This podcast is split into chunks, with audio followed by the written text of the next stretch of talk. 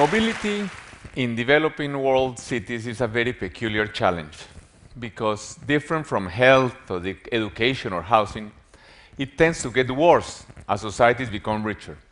Clearly an unsustainable model. Mobility, as most other developing country problems, more than a matter of money or technology, is a matter of equality, equity the great inequality in developing countries makes it difficult to see, for example, that uh, in terms of transport, an advanced city is not one where even the poor use cars, but rather one where even the rich use public transport. Or bicycles. For example, in Amsterdam, more than 30% of the population uses bicycles, despite the fact that the Netherlands has a higher income per capita than the United States. There is a conflict in developing world cities for money, for government investment. If more money is invested in highways, of course, there is less money for housing, for schools, for hospitals. And also, there is a conflict for space. There is a conflict for space between those with cars and those without them. Most of us accept today that private property and market economy is the best way to manage most of society's resources. However, there is a problem with that, that market economy needs inequality of income in order to work. Some people must make more money, some others less, some companies succeed, others fail. Then what kind of equality can we hope for today with market economy? I would propose two kinds which both have much to do with cities. The first one is equality of quality of life, especially for children that all children should have, beyond the obvious health and education, access to green spaces, to sports facilities, to swimming pools, to music lessons. And the second kind of equality is one which uh, we could call democratic equality. The first article in every constitution states that all citizens are equal before the law. That is not just poetry, it's a very powerful principle. For example, if that is true, a bus with 80 passengers has a right to 80 times more road space than a car with one.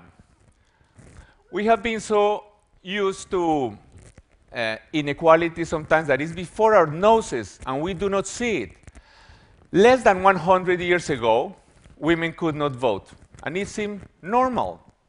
In the same way that it seems normal today to see a bus in traffic.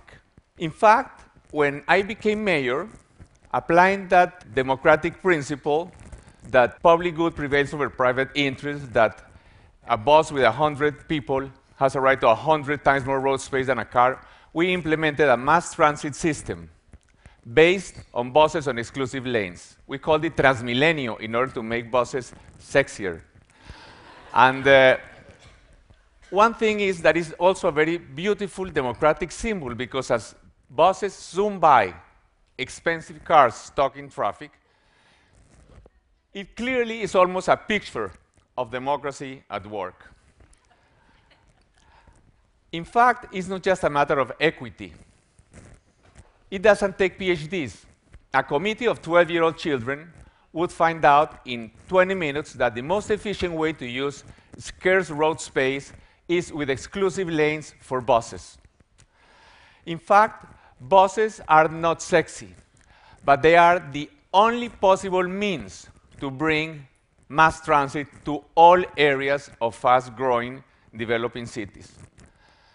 They also have great capacity. For example, this system in Guangzhou is moving more passengers our direction than all subway lines in China, except for one line in Beijing, at a fraction of the cost. We fought not just for space for buses, but we fought for space for people, and that was even more difficult. Cities are human habitats, and we humans are pedestrians.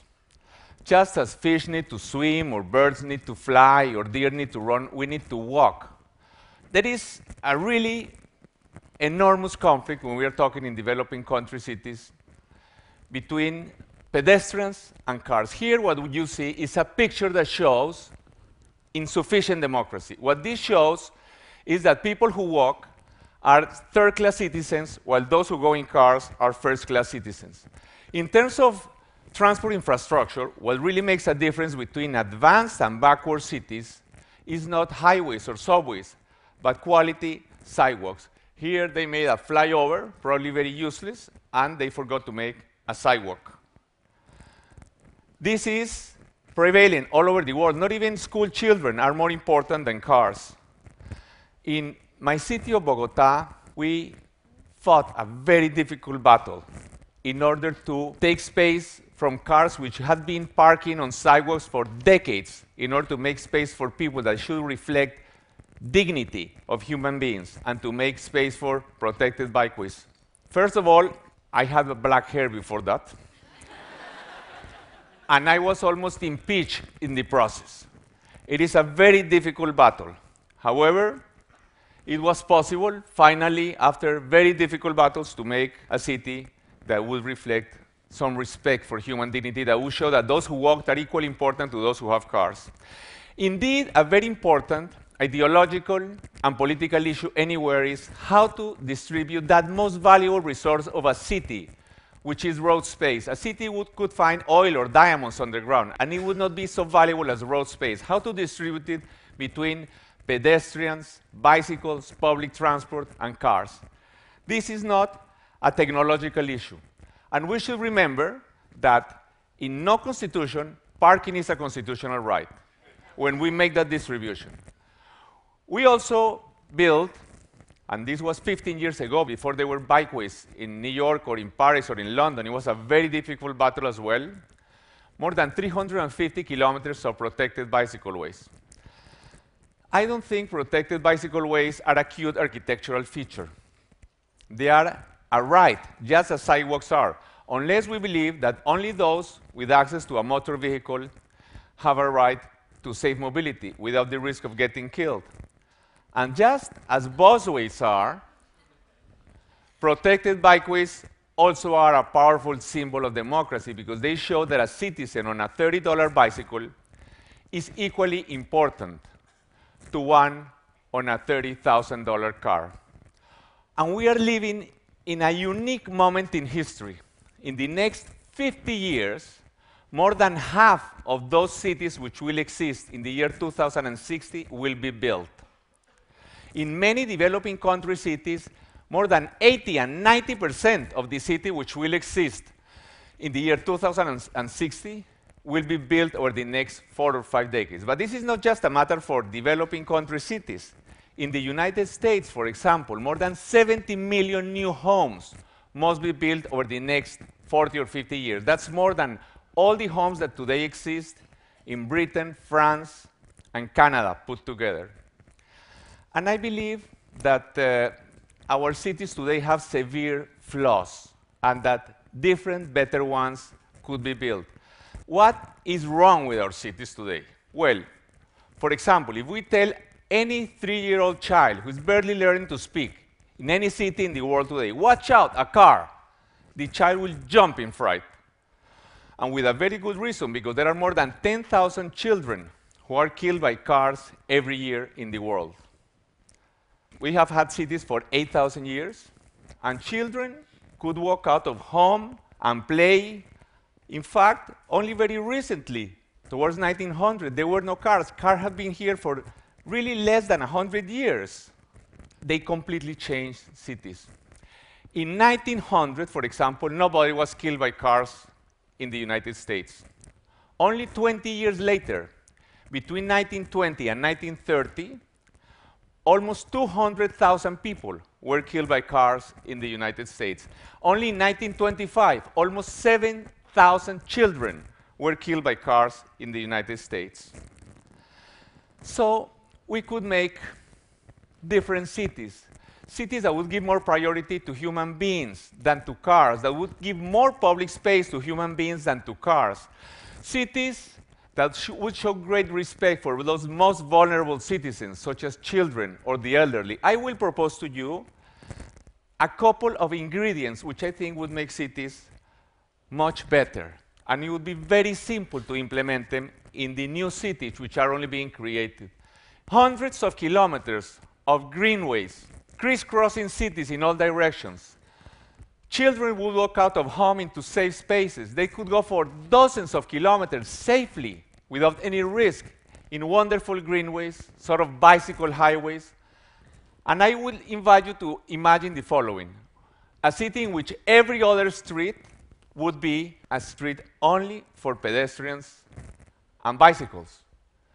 In new cities which are going to be built, this would not be particularly difficult. When I was mayor of Bogota, in only three years, we were able to create 70 kilometers in one of the most dense cities in the world of these bicycle highways. And this changes the way people live, moves, enjoy the city. In this picture, you see in one of the very poor neighborhoods, we have a luxury pedestrian bicycle street and the cars still in the mud. Of course, I would love to pave this street for cars, but what do we do first? 99% of people in those neighborhoods don't have cars. But you see, when a city is only being created, it's very easy to incorporate this kind of infrastructure. Then the city grows around it. And of course, this is just a glimpse of something which could be much better if we just create it, and it changes the way of life. And the second ingredient, which would solve mobility, that very difficult challenge in developing countries in a very low cost and simple way, would be to have hundreds of kilometers of streets only for buses, buses and bicycles and pedestrians. This would be, again, a very low cost solution if implemented from the start.